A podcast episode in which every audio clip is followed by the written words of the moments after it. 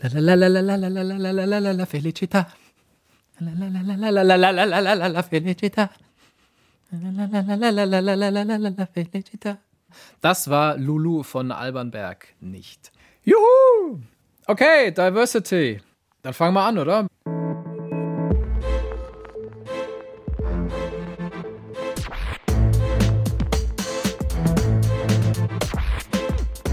Klassik für Klugscheiße. Servus und herzlich willkommen zu Klassik für Klugscheißer, dem immer noch neuen Podcast von BR Klassik. Wir sind ja noch in der ersten Staffel, aber jetzt schon bei Folge 10 angelangt. Ich bin Uli Knapp. Und ich bin Lauri Reichert. Schönen guten Tag. Heute geht es um Vielfalt, um Diversity. Das ist ein sehr weites Feld. Ähm, das beackern wir zwar jetzt nicht alleine, sondern wir haben heute zwei Gäste. Selçuk Kara. Selçuk Kara ist Regisseur und Opernsänger mit türkischen Wurzeln. Und wir sprechen außerdem noch mit Rosa Reitsamer. Rosa Reitsamer ist Professorin für Musiksoziologie in Wien. Sie forscht zu Diversity in der Klassik und sie sagt, die Klassikszene hätte dringend mehr Diversität nötig. Diversity ist jetzt ein sehr umfassender Begriff. Also ich finde, wir sollten den am Anfang kurz eingrenzen, um eben klarzumachen, wofür Diversity jetzt genau steht. Und deshalb bitte ich Sie, Herr Reichert, um Ihr kurzes Referat, bitte einen Impulsvortrag. Also, wir sprechen heute über Diversity im Sinne von Gleichberechtigung, unabhängig von Geschlecht, von Hautfarbe, Religion, sexueller Orientierung, sozialem Status und so weiter und so fort. Das ist eines der wichtigen großen Themen unserer Zeit. Und man könnte auf den ersten Blick denken, ja, da wurde in den letzten Jahrzehnten schon eine ganze Menge erreicht. Ja, natürlich. Also zum Beispiel gelten weder das kulturelle noch das biologische Geschlecht als gegeben oder unveränderbar. Also da sind wir mittlerweile einfach weiter. Man kann mittlerweile im Reisepass, zwar erst seit kurzem, aber immerhin das Geschlecht divers angeben. Genderkategorien überlappen sich, Grenzen verschwimmen immer mehr. Viele schlaue Leute machen sich da sehr viele schlaue Gedanken. Ähm, da gibt es ein richtig großes Repertoire an Theorien zum Geschlecht und den Geschlechterverhältnissen. Auf die können wir heute jetzt nicht komplett eingehen. Aber was man sagen kann, es passiert was. Jo, aber, und jetzt komme ich mit dem krassen Downer. Wenn wir uns die Welt der klassischen Musik anschauen, und das ist nun mal unser Business hier in diesem Podcast, dann sieht die nackte Wahrheit so aus, dass die überwältigende Mehrheit der Musik, völlig egal ob die aufgeführte Musik, die verkaufte Musik, die Musik, die in den Medien vorkommt, nach wie vor von weißen, privilegierten Männern kommt. Und ja, so ist es leider auch. Die, die drüber reden, sind auch oft privilegierte weiße Männer, also Dudes wie wir beide zum Beispiel, Uli. Ja, da hast du schon recht. Wir sind beide weiß, wir sind durchaus privilegiert und wir reden hier über klassische Musik. Also ja, und es lässt sich auch belegen, wenn wir jetzt zum Beispiel angucken, welche Komponisten die sind, die am meisten gespielt werden, dann tauchen in den Top 5 immer die hier auf, nämlich Mozart, Brahms und Bach, die sind immer mit dabei. Und natürlich ist auch der meistgespielte klassische Komponist der Welt ein weißer Mann, nämlich der hier.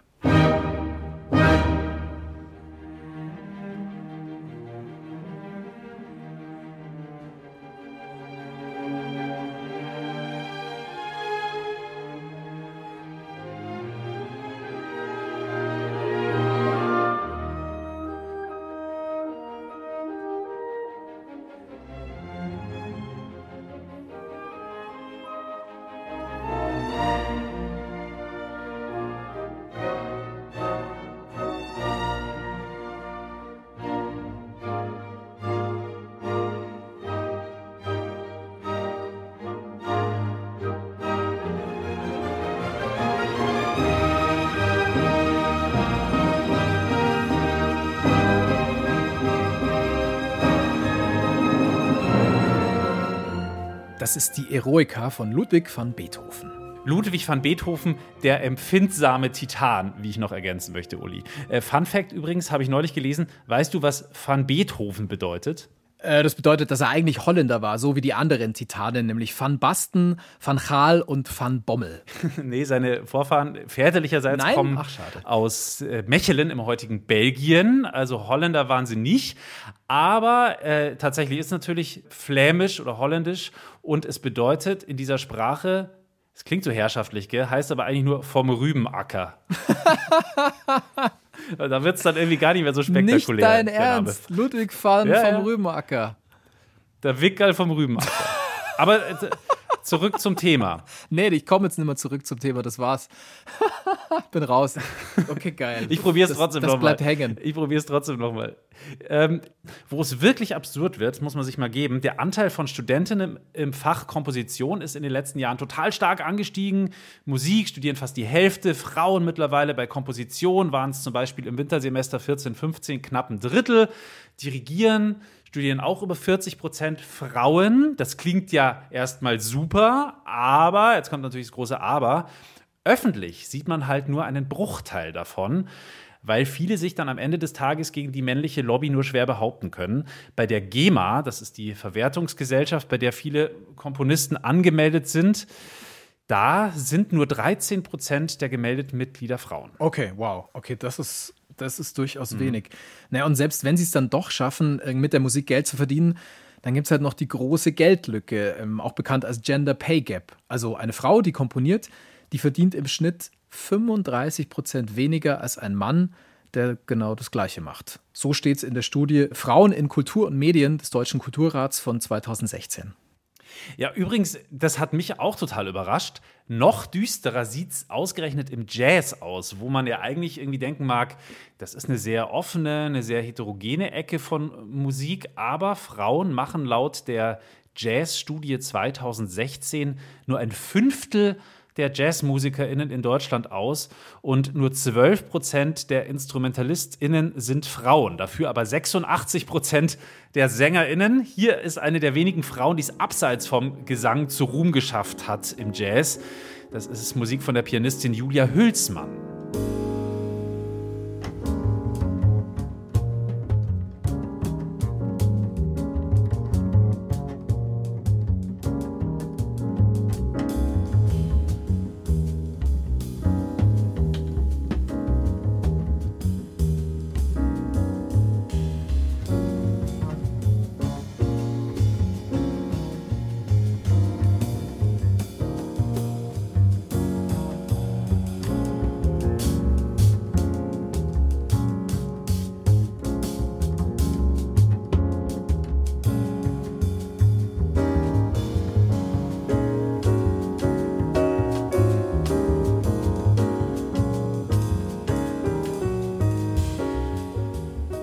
Later war das vom Julia Hülsmann Trio, die Jazzband der Pianistin Julia Hülsmann, eine der wenigen Instrumentalistinnen im Jazz.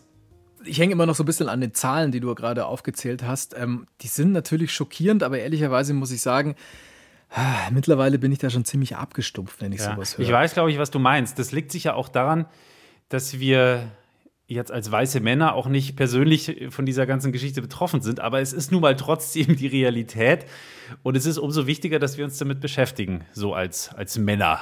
Als weiße Männer, die westlich sozialisiert sind, also westlich sozialisierte weiße ja. Männer. Ja. Schlimmer geht es eigentlich nicht mehr. Und wichtig ist auch, Diversity und Ungleichheit sind natürlich längst nicht nur auf Gender beschränkt. Hautfarbe spielt eine wichtige Rolle, sexuelle Orientierung natürlich, der soziale Status, habe ich Kohle oder habe ich keine Kohle, haben meine Eltern Kohle oder nicht. Und damit verbunden ist ja eigentlich immer fast schon so eine bestimmte Welt- oder Musikanschauung, die ich habe, je nachdem, wie ich aufgewachsen bin.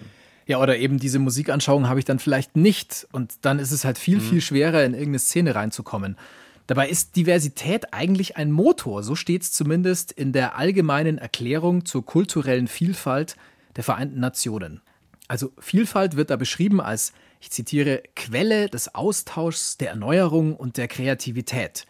Für die Menschheit ebenso wichtig wie die biologische Vielfalt für die Natur. Diversity als Motor, das hast du schön gesagt, Uli. Dann schauen wir uns doch mal diesen Diversitätsmotor an. Wie schaut es denn zum Beispiel mit queeren Menschen aus in der klassischen Musik? Also in der Vergangenheit war es auf jeden Fall sehr schwierig für queere Menschen und sie waren überhaupt nicht etabliert in der klassischen Musik. Ähm, und das kommt natürlich daher, dass es ganz einfach gesellschaftlich nicht akzeptiert war und gesetzlich verboten, schwul oder lesbisch zu sein. Ich gebe dir ein Beispiel. Berühmtes Beispiel ist Peter Tschaikowski.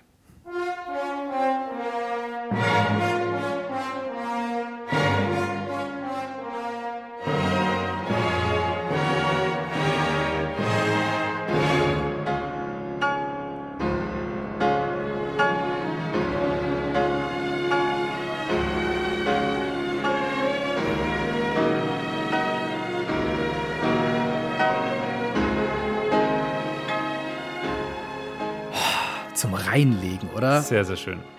Es geht auch noch einige Minuten länger. Das ist das Klavierkonzert Nummer 1, der Anfang des ersten Satzes von Peter Tschaikowski. Ich kann es jetzt hier leider nicht ganz ausspielen, aber wer es nachhören will, der findet alle Stücke, die wir hier anspielen oder besprechen, auf unserer Playlist Klassik für Klugscheißer bei Spotify. Und die kann man natürlich genauso abonnieren wie unseren Podcast, also bitte tut es. Tschaikowski hat von 1840 bis 1893 gelebt und daran siehst du jetzt schon, dass er nicht offen schwul sein konnte. Wir wissen aber durch seine Briefe, dass er schwul war. Die Briefe, die sind erst vor ungefähr 30 Jahren veröffentlicht worden, nachdem der eiserne Vorhang gefallen ist. Forscher haben die dann durchwühlt und die geschwärzten Stellen entziffert. Und wahrscheinlich wahnsinnig interessante Sachen da noch rauslesen können, oder? Ja, ja, ich, ich lese dir gleich was vor. Es ist gar nicht so leicht zu durchblicken, aber es äh, zeigt dann, glaube ich, schon einiges. Also Peter schreibt da an seinen Bruder Modest, der ebenfalls schwul war. Ich zitiere, Hallo, hier ist deine große Schwester, die Petrolina. Nein, hier in der Welt der Tanten gibt es nichts Neues. Die Konkubinen meines Harems gammeln herum, aber du weißt ja, die sind für mich so unverzichtbar geworden wie Klopapier. Ja, aber da klingt es ja schon so, als sei er irgendwie ziemlich down mit seiner eigenen Homosexualität und geht damit total offen um. Ja, aber relativ offen, weil er schreibt ja nur seinem Bruder. Also einen Brief, ah, den nur der lesen kann, hoffentlich sozusagen. Und da kann er ja dann schon offen sein. Aber in der Gesellschaft damit offen umzugehen, das war halt nicht drin. Das hat er sich nicht getraut. Und umso berühmter Peter Tschaikowski wurde, desto mehr Angst hatte er, dass seine Homosexualität öffentlich wird. Und das wollte er natürlich nicht riskieren. Es gibt dann sogar ein Zitat von ihm, dass er sich, Zitat, seine perversen Leidenschaften aus dem Herzen reißen wollte. Zitat Ende. Richtig. Also er hat damit schon gehadert. Und er hat sogar eine Scheinehe, so eine Art Scheinehe mit einer Frau geführt, nur damit es eben so aussah, als sei er heterosexuell. So ein bisschen wie bei Fußballern, die Angst haben, irgendwie, dass rauskommt, dass sie schwul sind und die dann auch ähm, eine Frau heiraten für die Öffentlichkeit. Da ist ja offiziell keiner, kein einziger Fußball-Bundesliga-Profi aktiver ist ja homosexuell, was mhm. statistisch schwer vorstellbar das ist bei ein paar hundert Spielern, Sinn, aber ja. gut, offiziell ist keiner, keiner homosexuell. Heute ist es so, dass Tschaikowski in Russland als Nationalheld gilt. Aber seine sexuelle Orientierung, die ist halt immer noch ein Thema. Der Kultusminister stellte Tschaikowskis Homosexualität in Frage und Wladimir Putin meinte mal, Zitat, man sagt, Tschaikowski war ein Homosexueller. Aber wir lieben ihn nicht deswegen. Ach ja, der gute alte Vlad. Gell? Willkommen im Jahr 2020, sage ich da nur.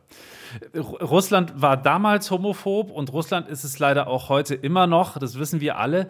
Aber ehrlich gesagt müssen wir gar nicht so wahnsinnig weit schauen und mit dem Finger auf die Russen zeigen, auf andere zeigen. Auch in Deutschland war nämlich Homosexuelle ja ziemlich lange strafbar. Yeah. Also es ist ja wirklich noch überhaupt nicht lange her, dass das noch ein, ein Vergehen das war. Ein Ver ja, das ver vergisst man immer, das stimmt schon. Also bis 1969, hm. danach gab es eine Altersbeschränkung und erst seit 1994 ist eben dieser furchtbare Paragraph 175 aus dem Strafgesetzbuch vollständig gestrichen worden, der eben sexuelle Handlungen zwischen Männern verboten hat.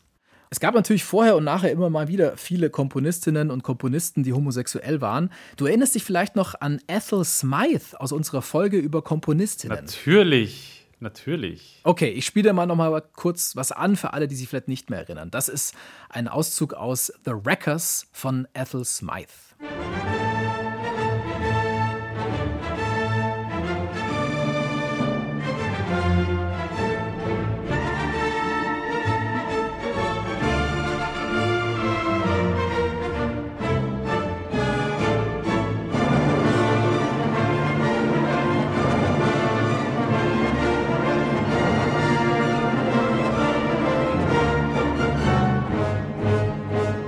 Das ist die Ouvertüre aus The Wreckers von Ethel Smythe, britische Komponistin. Und ähm, wenn ihr es nachhören wollt, in Folge 7, da sprechen wir sehr ausgiebig über Komponistinnen. Da geht es auch um Ethel Smythe. Die war lesbisch, hatte immer wieder viele Beziehungen, die leider gescheitert sind. Unter anderem war sie hemmungslos verschossen in Virginia Woolf.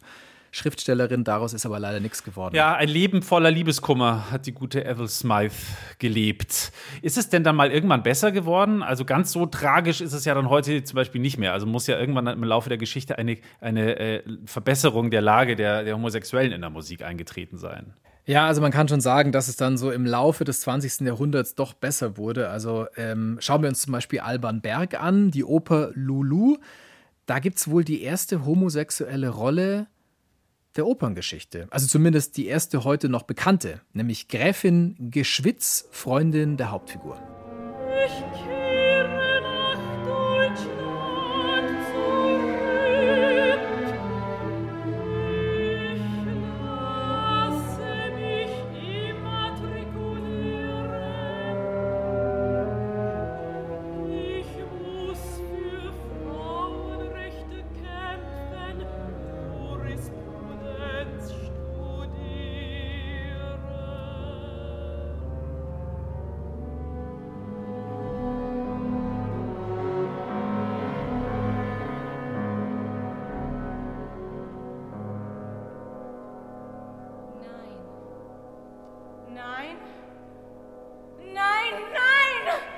Das ist aus ähm, Alban Bergs Oper Lulu. Das ist der letzte Abend, dritter Akt.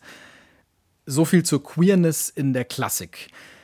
Eins möchte ich noch sagen, ähm, man ist sehr, sehr lange davon ausgegangen, also leider gehen manche da bis heute davon aus, dass eine ordentliche Sinfonie nur ein Mann schreiben kann, und zwar nur ein heterosexueller Mann. Und äh, dann wäre es auch noch ganz gut, dass der ähm, vielleicht weiß ist, aus Deutschland ist oder zumindest aus Westeuropa. Ja, und, und auch das mit dem Weißsein lässt sich leider mit Zahlen ziemlich gut belegen. Es gibt eine Studie, der League of American Orchestras, die ist ungefähr sechs Jahre alt.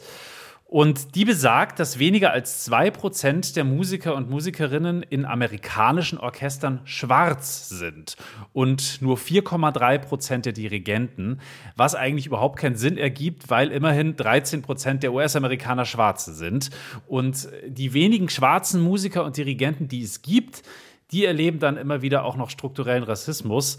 Brandon Keith Brown zum Beispiel, das ist ein schwarzer Dirigent, ein Amerikaner, äh, der in Berlin lebt und arbeitet, der hat in einem Interview mit den Kollegen vom Deutschlandfunk mal erzählt, dass dieser Rassismus, den er immer wieder erlebt, jetzt gar nicht so wahnsinnig offen zutage tritt, aber immer in so kleinen, fiesen Kleinigkeiten. Mal lässt ihn zum Beispiel die Security bei einem Konzert nicht in die Garderobe, weil ein Schwarzer, der kann ja kein Dirigent sein, der muss ja irgendwie, der will ja wahrscheinlich einfach nur Handys klauen. Oder die Musiker, die Musiker im Orchester, die lassen ihn spüren, äh, dass sie ihn einfach nicht so richtig ernst nehmen und lassen ihn erstmal ganz schön auflaufen. Ah, das, ja, das ist, das ist einfach so übel. Wie ist es denn jetzt zum Beispiel bei Komponisten? Also ist es da genauso übel? Und ich muss jetzt echt ehrlich zugeben, mir fallen da jetzt nicht Schwarze so Komponisten oder Komponistinnen? Ja, ja. also es gibt ja. sie natürlich, aber auch äh, hier sind es natürlich um Welten weniger schwarze Komponisten als weiße Komponisten und beim Frauen sieht es dann noch ein bisschen übler aus. Sehr, sehr bekannt ist äh, als schwarzer Komponist zum Beispiel Scott Joplin. Der hat Ende des 19. Jahrhunderts und so um die Jahrhundertwende gelebt und auch gearbeitet. Äh, er hat die Grenzen der Klassik verschoben mit dem Ragtime. Das ist diese Klaviermusik, die so an der Grenze von Klassik und Jazz entlangläuft. Klingt immer ein bisschen wie so ein besoffenes Piano. Hören wir mal rein in den ganz, ganz berühmten äh, Maple Leaf Rag von Scott Joplin.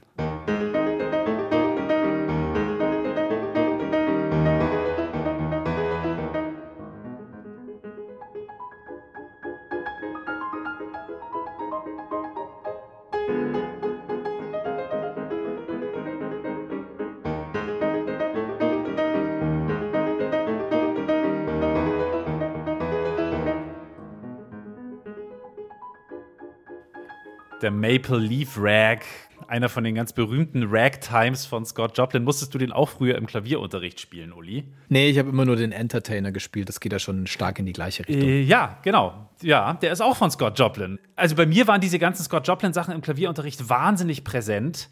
Aber was mir aufgefallen ist, obwohl ich als Kind ganz viel Scott Joplin gehört und auch gespielt habe, ich habe sicher, bis ich 18 war oder so gedacht, oder von, von mir aus 16, aber sehr lange, dass Scott Joplin ein Weißer ist. Also ich habe es einfach nie in Frage gestellt. So habe ich das halt in der Musikschule gelernt, weil man halt nur Musik kennengelernt hat von Komponisten, die weiße Männer waren. Und ich glaube, das ist schon so ein, so ein großer mhm. Teil des Problems. Wie wird mein Bild als Kind geprägt? Wie wird es in frühen Jahren geprägt?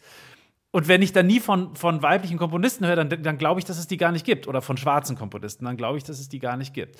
Aber zurück zu Scott Joplin.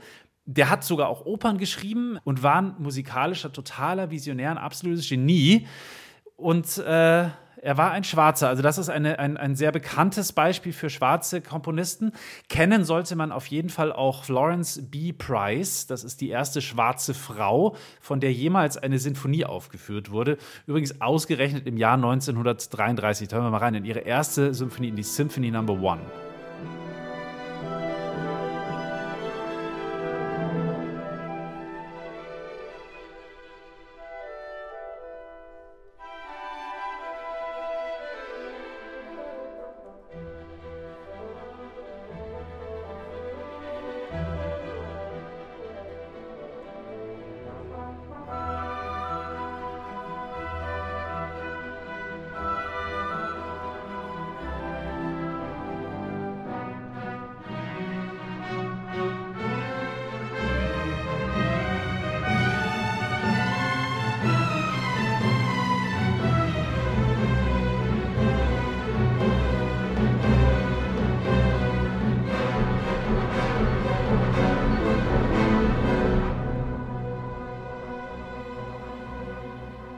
Erste Satz aus der ersten Sinfonie in E-Moll von Florence Price.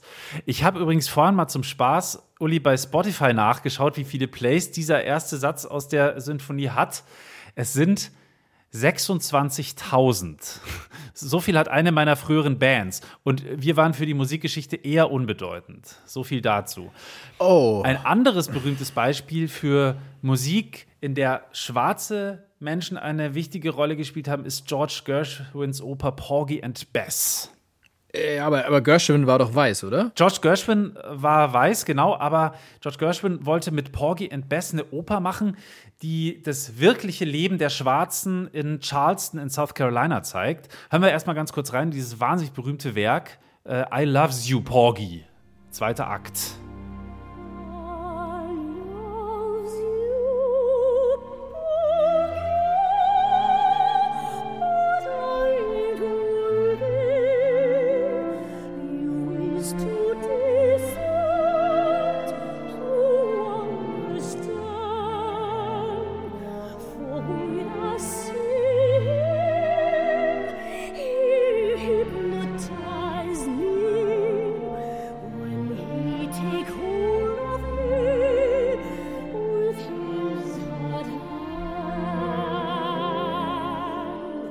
Also ein Ausschnitt aus Porgy and Bess von George Gershwin, der übrigens für die damalige Zeit eine total revolutionäre Regel geschaffen hat für seine Oper. Die darf nämlich nur von schwarzen Menschen aufgeführt werden. Das war für die USA im Jahr 1935 natürlich ziemlich heftig, eine ganz schöne Ansage. Am äh, wichtigsten amerikanischen Opernhaus an der Met in New York ist Porgy and Bess deswegen auch erst in den 80er Jahren zum allerersten Mal gelaufen, also fast 50 Jahre nach der Uraufführung. Und es gab auch schon Versuche, diese Regel von George Gershwin zu umgehen in Budapest. Da hat man die Rollen 2019, also erst letztes Jahr mit weißen Sängern besetzt. Und die haben alle vorher eine schriftliche Erklärung abgegeben, dass sie sich als Afroamerikaner fühlen. Äh, Gibt es denn jetzt schon in der älteren klassischen Musik auch schwarze Einflüsse? Ja, gab's schon. Also Othello von Verdi zum Beispiel, der ist klar im Original bei Shakespeare schwarz und auch im Libretto der Oper ist Othello schwarz. Allerdings hat man da halt damals dann keine schwarzen Sänger beschäftigt, sondern man hat weiße Sänger angemalt, klassisches Blackfacing also betrieben was man ja Gott sei Dank heute als sehr rassistisch empfindet und es auch eigentlich nicht mehr macht oder zumindest geht's halt einfach gar nicht. Aber es hat auch hier lange gedauert, auch hier wieder die New Yorker Met, die hat es mit dem Blackfacing erst mit dem Othello der Saison 2015, 2016 aufgegeben, also erst vor fünf Jahren. Und ich habe selber auch Spotify mal nach einem Othello mit schwarzem Tenor durchsucht und habe nichts gefunden. Und deswegen hören wir jetzt die Version äh, von Verdis Othello mit Placido Domingo, einem Weißen.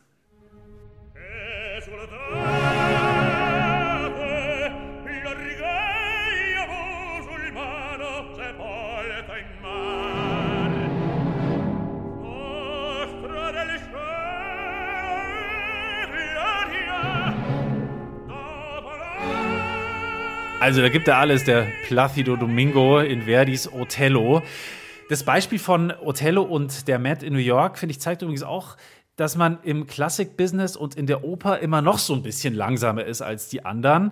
Im Schauspiel Othello, also in dem Stück von Shakespeare am Theater, da geht Blackfacing schon seit 30 Jahren nicht mehr klar. Da macht man das einfach auch nicht mehr.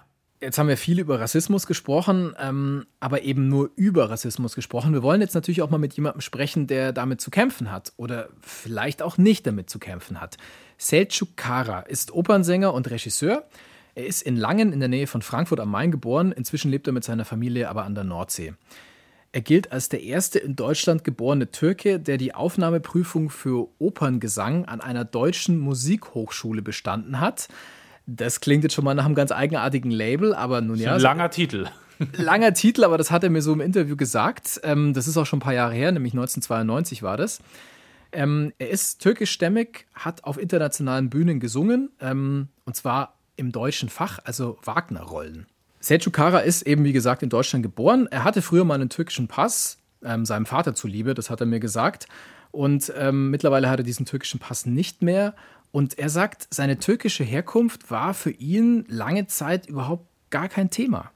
Diese Türkensache geht an mir eigentlich sehr vorbei. Ich bin nicht in der Türken-Community aufgewachsen. Ich habe auch kein türkisches Umfeld gehabt. Meine Mutter war Türkischlehrerin und ähm, hat irgendwie zeitig gesagt, dass ich irgendwie anders aufwachsen muss. Also nicht in, in der Nähe von einem Hochhaus, wo vielleicht nur Türken wohnen und, und Jugoslawen damals, gab es noch Jugoslawien und ähm, wollte eben, dass ich äh, doch zwischen Deutschen aufwachse. Und daher kenne ich diese Problematik eigentlich ähm, nicht. Ich ähm, habe diese Problematik erst später kennengelernt, als ich in die sogenannte Hochkultur reingerutscht bin.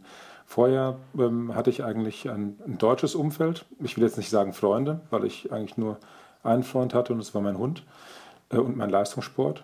Ähm, aber in der Hochkultur habe ich es kennengelernt, ja. Dann wurde es sehr schlimm. Ist auch krass, oder? Da, wäch, da wächst du dein ganzes Leben lang auf, irgendwie in dem Bewusstsein, dass alles ganz normal ist. Und dann machst du das, was dir am meisten Spaß macht und plötzlich reiben dir alle unter die Nase, dass du anders bist. Ja, das ist bitter. Ähm, aber bevor es bei ihm so richtig in die sogenannte Hochkultur gegangen ist, hat er sich erstmal ähm, bei anderen Sachen verdingt. Also er war ein super Sportler. Ähm, auch noch? Ja, ja, was kann also der, der kann, noch alles? Der kann sehr, sehr viel. Ich zähle dir mal auf, was er alles kann, Sergio Kara. Er war zum Beispiel Zweiter bei den Europameisterschaften im Jazzdance. Er war What? hessischer Meister im Breakdance. Er war ein richtig guter Basketballer. TV Langen, das ist sein Verein. Und, Was? Ja, und wer sich beim Basketball auskennt, der weiß, die spielen zwar nicht besonders weit oben, aber das ist so eine absolute Talentschmiede in Deutschland. Also da gehen immer wieder Nationalspieler hervor. Ähm, ich spiele selber Basketball und als ich das gehört habe, ah, der kommt aus Langen, da habe ich mir gleich gedacht, ah ja, vielleicht Basketballer. Ja, tatsächlich. Der hat zum Beispiel sogar mal bei, äh, gegen Hendrik Rödel gespielt. Das ist jetzt der Bundestrainer und selber ein sehr guter Spieler, war deutscher Meister mit Alba Berlin und so weiter. Also der hat schon echt einiges erlebt. Und äh, Kampfsport betreibt er auch noch, beziehungsweise hat es damals betrieben. Also der hat wirklich was drauf, der Mann. Und eben nicht nur in der künstlerischen Hinsicht. Also sehr, sehr, sehr viel Talent in einem Menschen absolut, vereint. Absolut. Naja, und dann kam er an die Musikhochschule. Ähm, jetzt ist Basketball ja schon ein sehr diverser Sport. Also ich spiele zum Beispiel ganz gerne auf einem Freiplatz bei mir in der Nähe und da ist es völlig wurscht, welche Hautfarbe du hast oder welche Sprache du sprichst. Wir sprechen dann meistens Englisch, weil eh alle von irgendwo anders herkommen. Aber Selçuk hat gesagt, für ihn war die Musikhochschule dann nochmal eine ganz, ganz äh, krasse Erfahrung. Da wurde es dann nochmal deutlich diverser als auf dem Basketballplatz. Nachdem ich die Aufnahmeprüfung bestanden hatte in der Musikhochschule Frankfurt und ich das erste Mal wirklich, nachdem ich die Aufnahmeprüfung bestanden hatte, in, diesen, in dieses Foyer reingekommen bin. Es gibt viele Musikhochschulen, die auch anders aussehen, dieses ist lichtdurchflutet, ein richtig helles Gebäude. Sommer war das dann gewesen und das war so, so schön. Also Japanisch, Englisch, Italienisch, Spanisch, jede Sprache wurde an jeder Ecke gesprochen. Ich bin da rein und dachte, ist das jetzt ist das Raumschiff Enterprise? Also es war wirklich an jeder Ecke äh, da Chinesen, da, es war so schön, das war so, so durch, durchmischt und alle zur gleichen Zeit mit hohen Zielen und offensichtlich alle äh, irgendwie begabt, weil sie doch da auf dieser Schule die Aufnahmeprüfung bestanden hatten. Und das, das war, also das war für mich das Paradies. Noch, noch viel, viel mehr als Basketball. Viel, viel mehr. Ja, aber das klingt ja eigentlich total super. Klingt nach sehr guten Voraussetzungen, äh, nach einem schönen Start ins Berufsleben. ja, also er beschreibt das wirklich toll und er war damals ja auch sehr, sehr zufrieden, das merkt man ja. Es klingt super. Dann musst du aber auch erstmal das Studium schaffen, das ist auch nicht so einfach. Bei ihm gibt es die Geschichte, dass er, als er Klavierunterricht genommen hat, ihn seine Lehrerin bei einem Hauskonzert vor durchaus vielen Leuten, also auch Professoren in dem Fall, so vorgestellt hat. Das ist Selçuk, Selçuk Kara. Er ist Türke, aber trotzdem sehr intelligent. Und keiner von den Leuten dort hat irgendwie reagiert. Hoffentlich waren sie in Schockstarre. Ja, das äh, weiß ich nicht. Ähm, Vermutlich nicht. Und, und hat er auch was dazu gesagt, äh, Uli, der Selçuk Kara, wie man da irgendwie dagegen ansteuern kann? Ja, er hatte was dazu gesagt. Ähm, er hat gesagt, dass die Leute, die da bislang ausgegrenzt werden, also Leute mit Migrationshintergrund zum Beispiel, dass die jetzt nicht auf die Straße gehen werden und irgendwie Randale machen werden. Nein, nein, die werden das anders machen. Ich glaube, dass die, die jetzt über Jahre, Jahrzehnte hinweg gereizt worden sind, denen man es nicht gegeben hat, dass die viel besser vorbereitet sind und viel härter sind auch im Nehmen. Das heißt, all diese Posten, die jetzt besetzt werden müssen, die irgendwann auch wieder frei werden, die werden sich auch von, von Schwarzen, von, von, von Braunen, von Chinesen, von Japanern, von Türken automatisch ganz ohne Quote besetzt werden. Das wird passieren. Da bin ich fest davon überzeugt. Also er hält nichts von Quoten. Ähm, er glaubt, dass sich das anders regeln wird. Was natürlich auch immer eine ganz wichtige Rolle spielt, für welche Musik man sich am Ende interessiert, ist die soziale Herkunft. Also wenn meine Eltern Klassik sehr geliebt haben und sich das viel angehört haben, mir das selber vielleicht auch früh nahegebracht haben, dann ist die Wahrscheinlichkeit groß, dass ich dann dazu auch irgendwie einen Zugang bekomme. Ja, ähm, also quasi die Frage, gehe ich einfach so ins Konzert ohne jemanden, ähm, von dem ich mir das abschauen kann? Ja, wahrscheinlich nicht. Nee, ich glaube auch nicht. Und so bleibt man halt immer in seiner Bubble. Genau. Allerdings scheint sich das wohl langsam so ein bisschen aufzulösen. Es gibt immer mehr sogenannte Alleshörer. Das beweisen momentan diverse Studien. Also gerade die sagen wir mal, vermeintlich elitäreren Kreise übernehmen gern Musikstile aus den vermeintlich niederen Schichten. Das würde erklären, warum auf Konzerten von der 187 Straßenbande irgendwie 50 Prozent Juristen rumhängen. So? Weil sie sich dann mal so ein bisschen Ghetto fühlen dürfen. Okay, gut. Ja, oder warum Haftbefehl irgendwie im Feuilleton der Zeit besprochen wird und so. Ja, okay, gut. Der so habe ich es noch nicht gesehen. Ja, aber auch der, der wirtschaftliche Hintergrund, der ist ja leider äh, sehr viel wichtiger, als, als man denken mag. Also Musikunterricht und Konzertkarten, die muss man sich halt erstmal leisten können. Sind teuer. Ja, auch wenn es für beides natürlich super Möglichkeiten je nach Stadt und Land gibt. Also zum Beispiel an Opernhäusern, da gibt es dann durchaus sehr günstige Tickets für Studenten und Studentinnen unter 28 zum Beispiel. Da kommst du ja. dann auch mal für 8 oder 10 Euro rein. Voll, aber, aber wenn das Geld ohnehin schon knapp ist, dann sind Karten für irgendein Streichquartett oder für irgendeine Oper nicht unbedingt das Erste, woran ich jetzt denken würde ich selber war jetzt zum Beispiel äh, privilegiert genug in diesem Fall. Ich wurde regelmäßig von meiner Mutter in klassische Konzerte mitgeschleift. Und das ist am Ende der Grund, der Zugang sozusagen, der mir diese Welt eröffnet hat. Und das war mein Privileg. Du sagst es, dein Privileg ist es. Ähm, warum setzt sich jetzt denn die Klassikszene so zusammen, wie sie sich halt zusammensetzt? Ähm, da gibt es durchaus Leute, die dazu forschen, zum Beispiel Rosa Reitzhammer. Sie ist Professorin für Musiksoziologie in Wien und wir haben vorhin mit ihr gesprochen. Rosa, ist die Klassikszene eher divers oder, eher nicht so divers? Na, die Klassikszene, wenn Sie sich anschauen, was wird im Radio gespielt, welche Musik wird im Radio gespielt, wie ist die soziale Zusammensetzung der Orchester, denke ich, dass sie mehr Diversität notwendig hätte. Also historisch betrachtet ist es ja die Musik der weißen Bürgerlichkeit. Also eigentlich auch schon aus eigenem Interesse wäre mehr Diversität gut, weil sonst gibt es irgendwann kein Publikum mehr. Ob es dann kein Publikum mehr gibt, es werden sicherlich immer, die weiße Mittelschicht stirbt ja nicht so schnell aus, ja, aber auch wenn es Tendenzen gibt, dass sie immer weiter abrutscht. Aber sozusagen, es braucht schon Initiativen, um die Diversität in diesem Feld zu erhöhen. Also wenn man sich die Berliner Philharmoniker anschaut die, oder die Top 10 Weltorchester anschaut, ist es schon sehr weiß und männlich geprägt, dieses Feld. Also ich kenne jetzt kein anderes musikalisches Feld, das so stark von weißen Männern dominiert ist. Inwiefern ist es denn alles historisch verankert? Wenn man sich anschaut, wie so ein Orchester zusammengesetzt ist, also haben Leute, die eine andere Hautfarbe haben oder vielleicht eine andere Herkunft haben, da einfach deswegen weniger Chancen? Weil es schon immer so war, auf gut Deutsch gesagt. Ja, diese Personen haben weniger Chancen, weil sie ausgeschlossen werden. Weil es ganz gezielt Strategien gibt, dass sie nicht in diese Positionen kommen. Es ist ja nicht so, dass sie nicht vorspielen würden für Orchesterstellen sie werden nicht genommen. Und natürlich sagt zu Beginn des 21. Jahrhunderts wohl kaum noch jemand, naja, das liegt daran, weil People of Color nicht Geige spielen können oder nicht Cello spielen können oder Frauen keine Blechblasinstrumente spielen können, sondern es sind dann andere Argumente, die eben zum Zug kommt. Diese Person passt nicht in das Orchester, die Klangentwicklung am Instrument passt nicht zum Orchester. Mhm. Wie schließt man Leute konkret aus? Die Jurien, das sind ja keine öffentlichen Entscheidungen.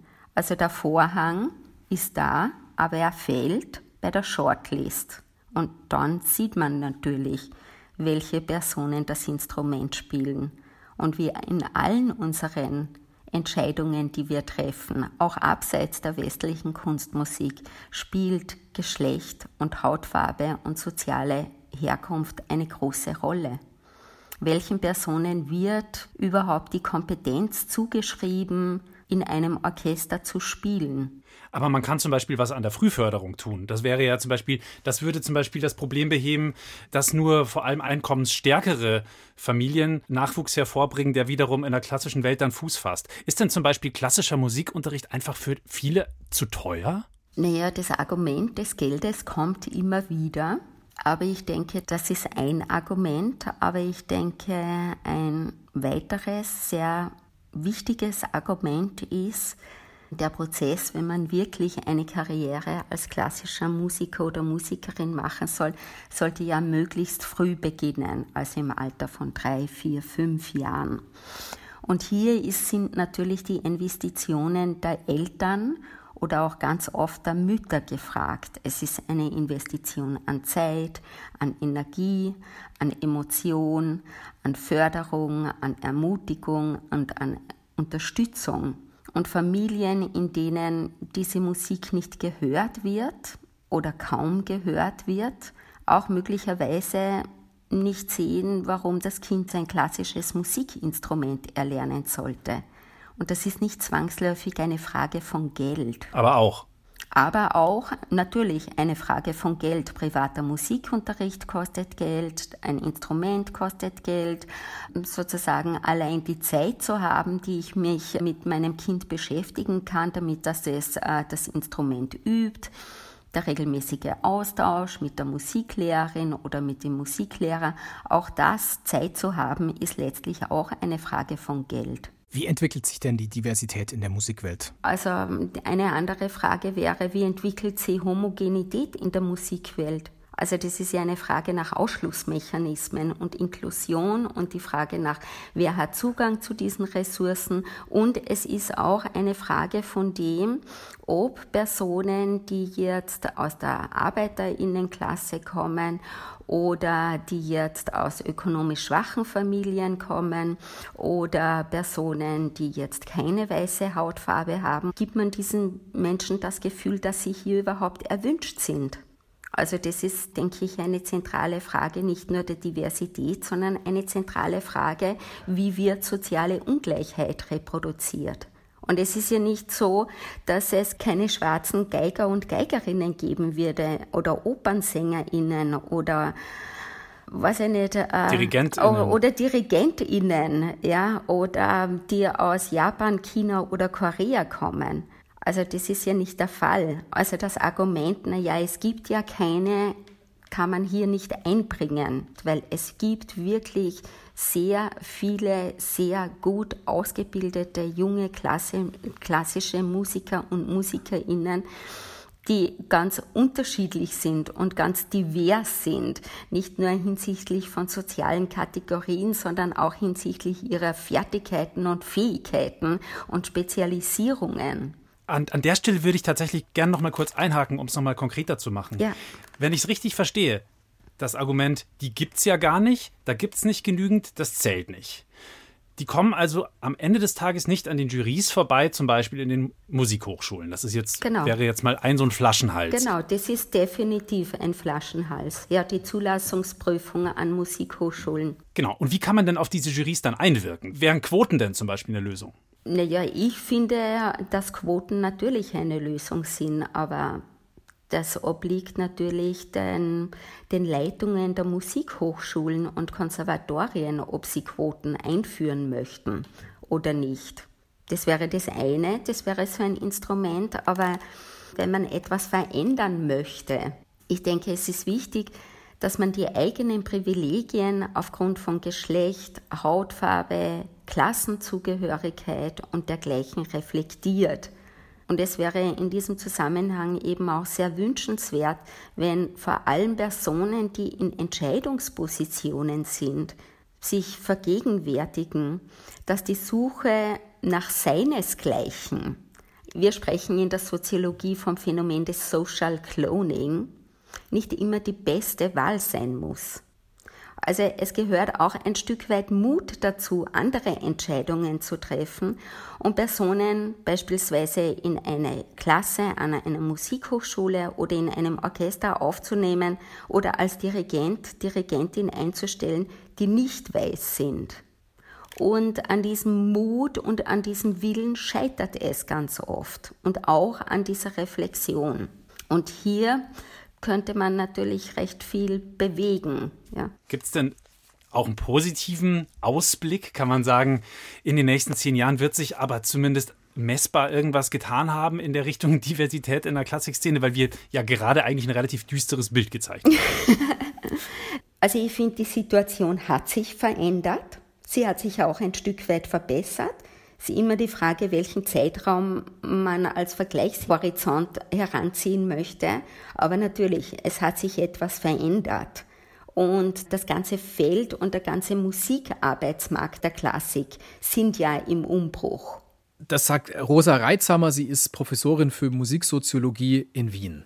Ja, Uli, was haben wir gelernt heute in dieser Folge über Diversity in der klassischen Musik. Also wenn ich zurückdenke, eine Sache, die bei mir hängen geblieben ist, ist das, was Selçuk Kara gesagt hat, nämlich er ist aufgewachsen in dem Glauben, dass er ein sehr talentierter Typ ist, egal ob im Sport oder in der Musik, und dann verfolgt er das, worin er am allerbesten ist. Er wird Sänger und ähm, hat eigentlich sein ganzes Leben lang das Gefühl, das ist ganz normal, was er da tut. Und dann kommt er in den Klassikbetrieb und da werden ihm dann Knüppel vor die Beine geworfen, weil er einen türkischen Namen trägt. Er nicht mal einen türkischen Pass hat. Da kann man schon resignieren. Absolut. Das ist, ist einfach bitter. Also, das ist, das ist bitter. Äh, ja, was habe ich gelernt? Ähm, dass es weiterhin unfassbar wenige Frauen gibt, deren Stücke aufgeführt werden oder die gar eine Sinfonie haben, die dann aufgeführt wird. Da sind wir immer noch meilenweit von Gleichberechtigung entfernt. Auch gerade was so Bezahlung angeht, dass Frauen da einfach ein gutes Drittel weniger verdienen als Männer, die aber genau das Gleiche machen. Also das ist in der Musik, in der klassischen Musik leider nicht viel anders als jetzt zum Beispiel in der Wirtschaft. Und ich denke, es ist ganz, ganz wichtig, das ist mir auch wieder aufgefallen, als ich an meine eigene Zeit in der Musikschule und in der Schule im Musikunterricht und so zurückgedacht habe, dass man eben früh lernt, dass es nicht nur weiße Männer gibt und gab, die Musik geschrieben oder aufgeführt haben oder die das aktuell auch noch tun, sondern ganz, ganz viele andere. Also die Tatsache, dass ich Zeit meines Lebens, bis ich 18 war, gedacht habe, dass Scott Joplin ein Weißer ist, spricht der Bände. Hätte mir ja auch mal jemand erzählen können. Und dass es, und dass es weibliche Komponistinnen gibt, auch. Ja, das hätte man dir mal sagen dürfen. Aber jetzt kennst du immerhin schon Ethel Smythe. Die haben wir jetzt schon öfter gefeatured. Ja, mittlerweile ist das was anderes. Aber wenn man als Kind ähm, so aufwächst in so einer komischen Bubble, dann dann schärft man natürlich seine Sinne auch einfach nicht für andere Dinge. So ist es. Das war's von uns für heute. Ähm, wenn ihr Kritik habt zu der Sendung oder Themenvorschläge habt, dann schickt uns die ganz gerne. Schickt uns eine Mail. Die Adresse ist klugscheißer.brklassik.de. Klugscheißer mit zwei S. Ja, so ist es. Doppel S, ganz wichtig. Gebt uns gerne eine Bewertung, wenn ihr uns irgendwo abonniert habt. Also erstmal abonnieren den Podcast, egal wo, das ist schon mal super. Und dann gerne eine Bewertung da lassen. Fünf Sterne sind da immer hervorragend. Dann Oder auch mal so einen Satz dazu. Ich habe neulich einen Satz gelesen über uns in irgendwie so einer Bewertungs-App oder so. Ja, was war der erste Satz aus? das war der erste Satz aus der Rezension über den Klassik für Klugscheißer Podcast. Nee, und die lautete irgendwie sowas wie ist lustig und informativ. Sowas freut uns natürlich auch immer. Das ist cool, ja. Aber es darf auch gern Kritik sein, das ist kein Problem, damit können wir umgehen. Natürlich. Wir muten euch dann halt. Nein, Spaß, also wir gehen da immer gerne drauf ein. Äh, in der Folge haben wir, glaube ich, einfach keine Zeit mehr für Hörerfeedback, die war jetzt eh schon sehr lange. Aber immer her damit, dann sprechen wir das nächste Mal darüber. Sehr, sehr gerne tun wir das. In diesem Sinne verabschieden wir uns bis zur nächsten Folge. Mein Name ist Lauri Reichert. Ich bin Uli Knapp, Servus.